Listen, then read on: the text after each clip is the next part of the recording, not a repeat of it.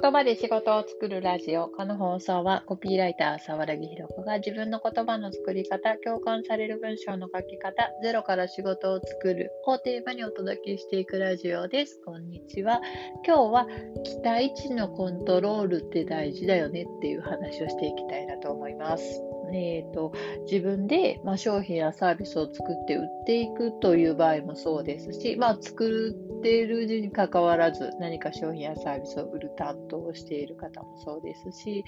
売るということじゃなかったとしても誰かと人間関係を、まあ、作っていくというか人と人ととして付き合っていく中でも期待値のコントロールってすごく大事だなと思います。でのなんでこの話を思ったかというと、まあ、私このラジオを聞いて前からあのヒマラヤとかでもやってた時に聞いてくださっている方にはもう何回言うねんっていう話かもしれないですけど去年の秋頃から突如あるアイドルにはまりましてそのアイドルのね なんかあのまあ、ファンクラブとかにも入ってるんですけど CD を買った CD なんですよまだそこの世界は。あのなんかこう、音楽をまだ CD で売っている界隈のオタクを今してるんですけど、まあその CD を買ったの特典としてオンラインのファンミーティングがついてくるよっていうのが最近あったんですね。で、まあ、その、まあ今時では全然ないんないんですけど、まあ、そのまだ CD というものを売っているっていうことが、今時ではないんですけど、まあ、その CD がま何形態かあって、種類がいくつかあって、それをま何種類か買ったら、そのファンミーティングに参加できる、えー、ID とパスワードとかがゲットできるみたいなものがあって、で、その、えー、オンラインのファンミーティングというものに対して、そのすごいファンの人たちが結構なんかこう、こんなんだと思わなかったみたいなことを SNS とかでなんかこう、ぶわって、それに対して感情をぶわって出してるコアなファンの人たちがいて、それを見て、あの思ったことがいくつかあったので、その話をしていきたいなと思います。えっと、なんかこう、ファンミーティング、ファンミーティングっていうものがどういうものかが、まあ、あんまりきっちり定義されてない中で、まあ、その何周年みたいな、結成何周年みたいな周年の、あの、機会だったからっていうのもあって、結成何周年記念みたいなことが銘打たれていたからということも多分に関係してると思うんですが、ファンの期待値は結構すごい上がってたと思うんですよ。オンラインで、まあ、1時間とか1時間半ぐらい、そのグループだから、そのグループの人たちがリアルタイムで出てきて、まあ、グループでなんかこうファンに向かって何かやってくれるっていうことに対して、まあ、何周年っていうのもあるからすごい期待値が上がっていた。で実際にあったのがまあなんかファンがいやまあ一部のその残念って言ってる一部のそのファンの人たちが期待してたような内容じゃなかったってなってあのいろんな感情がぶわってきっと人は渦巻くと思うんですけどもっとこんなことをしてくれると思ったのにっていうのもあるし、なんか、うん、お金を払って見ているものに対して、なんかやる気がないんじゃないかみたいなことを思う人もいたりとか、まあ、なんかそういう否定派もいれば、あの、忙しい中で、ファンのために時間を取ってくれたんだから、それだけで十分じゃないかみたいな肯定派の人もいれば、こう、こう、それだけ忙しく個人の仕事が増えてきてるってことが何よりじゃないですか。みたいな肯定派の人もいればっていう、いろんな、まあ、そのツイッターを見てるだけでも、すごいいろんな意見があって、あの、なんかこう、すごい面白いなと思って見てたんですけど、なんそこまでこう、割れるっていうのは何なんだろうって思った時に、一つはそのファンミーティングっていうもの自体がすごい定義が難しいから、ただただ緩く話してるだけのものでも成立するし、あの、歌を歌うとか、こういう企画をするとかいうことが言われてない以上、まあ、何であってもファンミーティング成立はするから、そこが一個、うん、なんか、それが何、何なのかっていうのが分かってないだけ、分かり、分かりにくいだけに、なんかこう、変に期待値が上がってしまうっていうのが問題なんじゃないかなっていうのを一つ思いました。で、もう一つ思ったのが、その価格の話なんです。CD を何枚か買ったから、その参加券が得られるっていう骨組みになっているから、その CD 分のお金を払ったんだっていう捉え方をする人もいれば、まあ、CD は CD として買ったから、それに、まあ特典としておまけ的についてくるんだから、そんなすごいものを求めないよねみたいな捉え方をする人もいるっていう、そこの捉え方が人によって全然違うんだなっていうのを思いました。で、ファン層もやっぱりお金をそんな何千円ぐらいポッて出せる人もいれば、本当になんか中学生とかもまあ、高校生とか、まあ、特に中学生とかになったら、本当にそれだけのお金を何千円って出すのってすごい、ね、自由になれるお金が全然ない中で、なけなしのお金をそこにつぎ込んでるわけだから、そうなってくると、やっぱりそれに対する期待値ってすごい上がるだなっていうのを思って、あの期待値っていうこうすごくいいもんなんじゃないかって思うから人は買ったりとかそれに参加したいなって思ったりとかその人の話が聞きたいなとか、その人についていきたいなとか思うわけですけど、すごいマックスのところから、関係性が始まったりとか、その商品を買ったりとか、期待値、期待値フルマックスだったら、もう減点方式で見るしかないので、それを超えていくってことは、まあ、よっぽどのことじゃないとないし、100だと思っていたら、まあ、ものすごいものが来ない限り、何かが足りない、何かが足りないっていうふうに人は、ものを見てしまう傾向があると思うので、やっぱりそこら辺の、すんごいものなんだっていうふうに思わせて物を売ったりとか、人に対対してコミュニケーションを取っていく中でも自分の期待値をどんどんどんどん上げていくっていうのはすごいハードルが高いなっていうのを思いました。で、あの、かといって期待をさせないというか、期待してもらわない限りはそこにお金を払ってもらったりとか、まあ、SNS とかだとフォローしてもらったりとか、ファンになってもらったりっていうことはないわけで、何に対しては期待をさせ、さ期待をしてほしくてな、こういうことに対しては期待をされても困るんだよみたいなことをやっぱ提供する側が明確にしておくことはすごい大事なんじゃないかなっていうのを期待値っていうことに関してはすごく思いました。なんか、うん、ゆるく、なんかそのファンミーティングに関して言えば、ゆるく、なんか他のテレビとか、そう、うんと、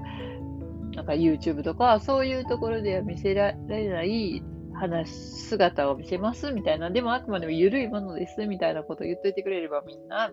緩いものなんだなって思う気がしますし、なんかこういう内容をしますっていうのを、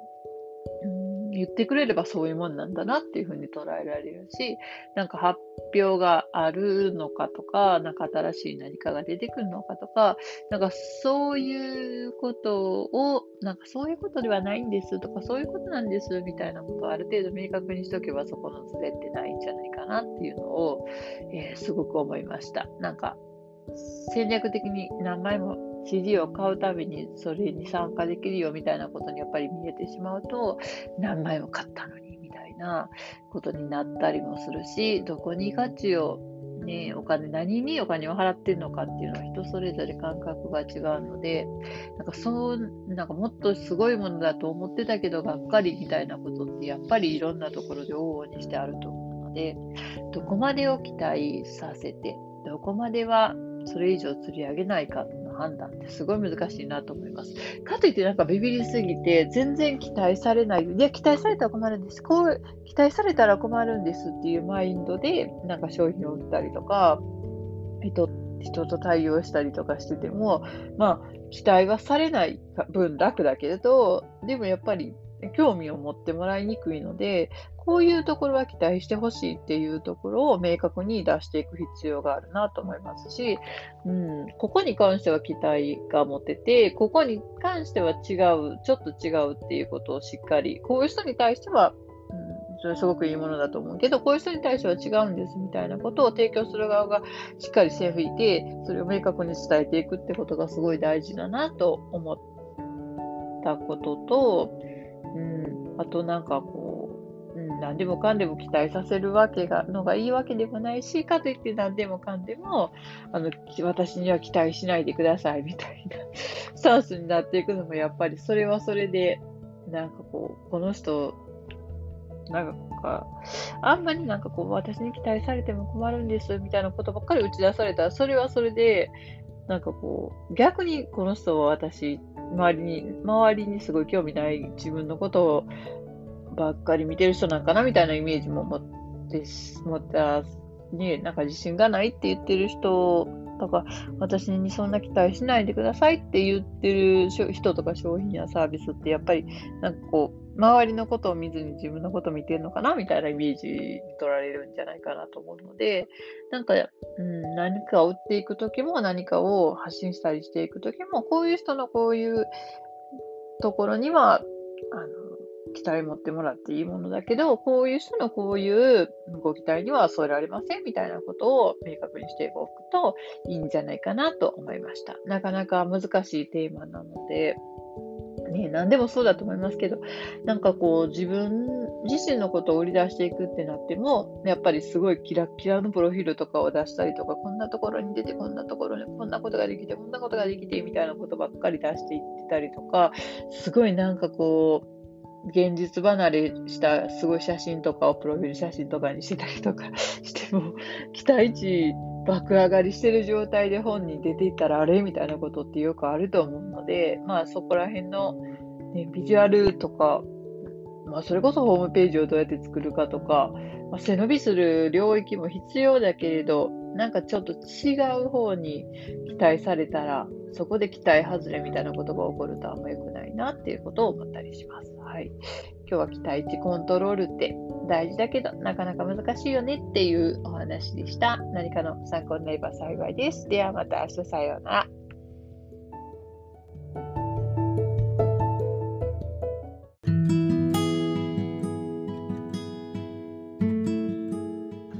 言葉で仕事を作るラジオ。この放送はコピーライター沢田ひろ子が自分の言葉の作り方、共感される文章の書き方、ゼロから仕事を作るをテーマにお届けしていくラジオです。こんにちは。今日は目的のない時間って大事だよねっていう話をしていきたいなと思います。えっ、ー、と、私6ヶ月の講座をやってまして、9月で一旦終わって、また10月から新たなメンバーさんと始まるんですけど、9月で終わった時の、えー、第5期のメンバーさんと、オンラインで打ち上げっていうのを土曜日の夜と昨日の夜と今日のお昼3回に分けてまたそれぞれ違うメンバーで、まあ、全部で30人ぐらい、うんと、9月で終了というか、まあ、動画の人は10月で終了なんですけどその第5期のメンバー30人いらっしゃってそのメンバーとまあちょっと他の時期抜けてらっしゃったけど振り替えとかであの受講期間重なってる人とかを誘って、え、ー、と、まあ、来れない人もいたけれど、うん、3回に分けて、8人ずつぐらいかな ?1 回目は少なかったのかなんか、えー、4、5人と、うん、8人、8人とかで、え、ー、と、オンライン上で、まあ、打ち上げという名の、1回目、2回目は夜だったので飲み会みたいな感じで、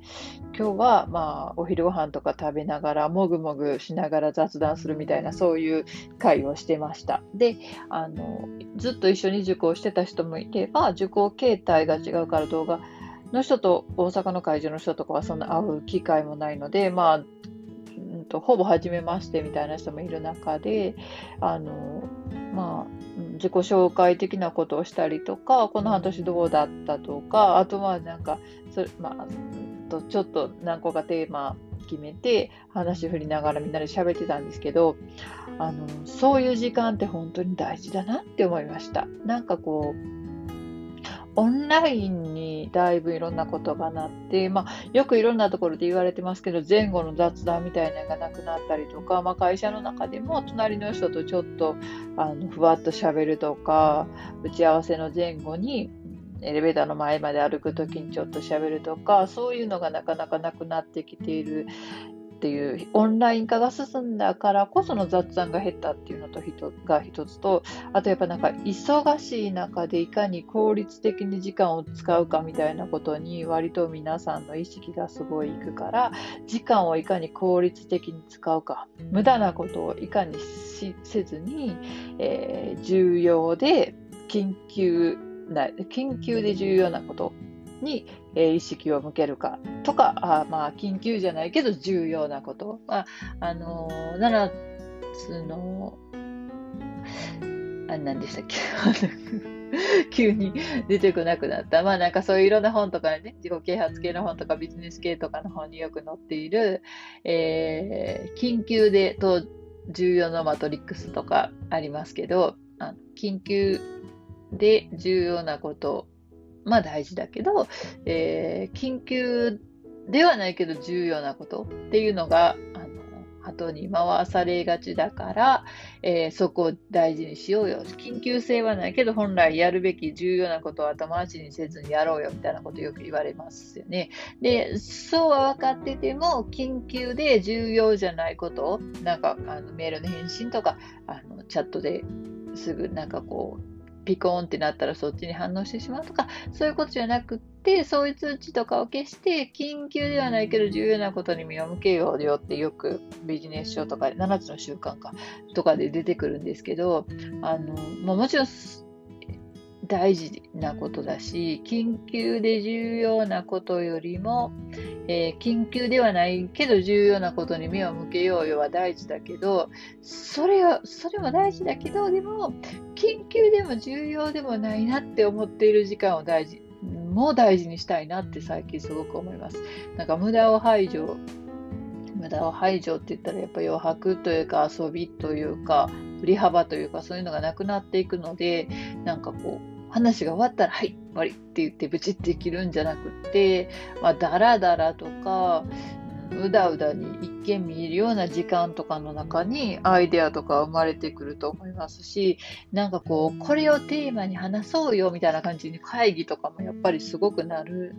し、あのテーマを設定して、もうその時間が来たら終わりみたいな感じで、はい次、はい次みたいになるわけですけど、まあ、そうじゃない時間、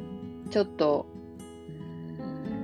まあ、難しいところで、こういうテーマで1時間話しましょうみたいになったら、もうそれはピシッと終わった方がいいなとは思います。なんかこう、その予定だったのにずずるずる後ろに流れていくとかはやっぱないなって思うので、それはそれでピシッと終わったらいいと思いますけど、まあそういう、うん、時間の、時間をちゃんと切って終わるっていうことは大事で、そうした上で、でも、なんかこう、何のテーマもなくちょっと話しましょうよみたいなのも、やっぱ必要だなっていうのは思いますね。あ、でもまあそれ難しいんですよね。なんかこう、その、うん、何のテーマもなく話しましょうよってお互いに思ってて、あ、話そうよっていうのはなありやなって思います。すごく雑談。雑談のためにわざわざ時間を取るとかは、なんかこう、贅沢な時間の使い方としてありだなって思えるんですけど、なんかこう、そこがこう、すり合わせができてない状態態で打ち合わせとかが始まると割と地獄だなとは思います。なんか、一人の人はすごく時間内にピシッと結果を出したいと思っているけど、もう一人の人が何にもあのもの、事前にも何も考えてきてなくって、なんかこう資料とかも何も作ってきてなくって、自分の頭の中が整理できてないからと言って、相手の時間をとって喋って、で喋りながら整理したいみたいになると、割とそこのズレって聞かされてる方はすごいストレスになったりすると思うので、それだったらもう初めからお互いに資料とかは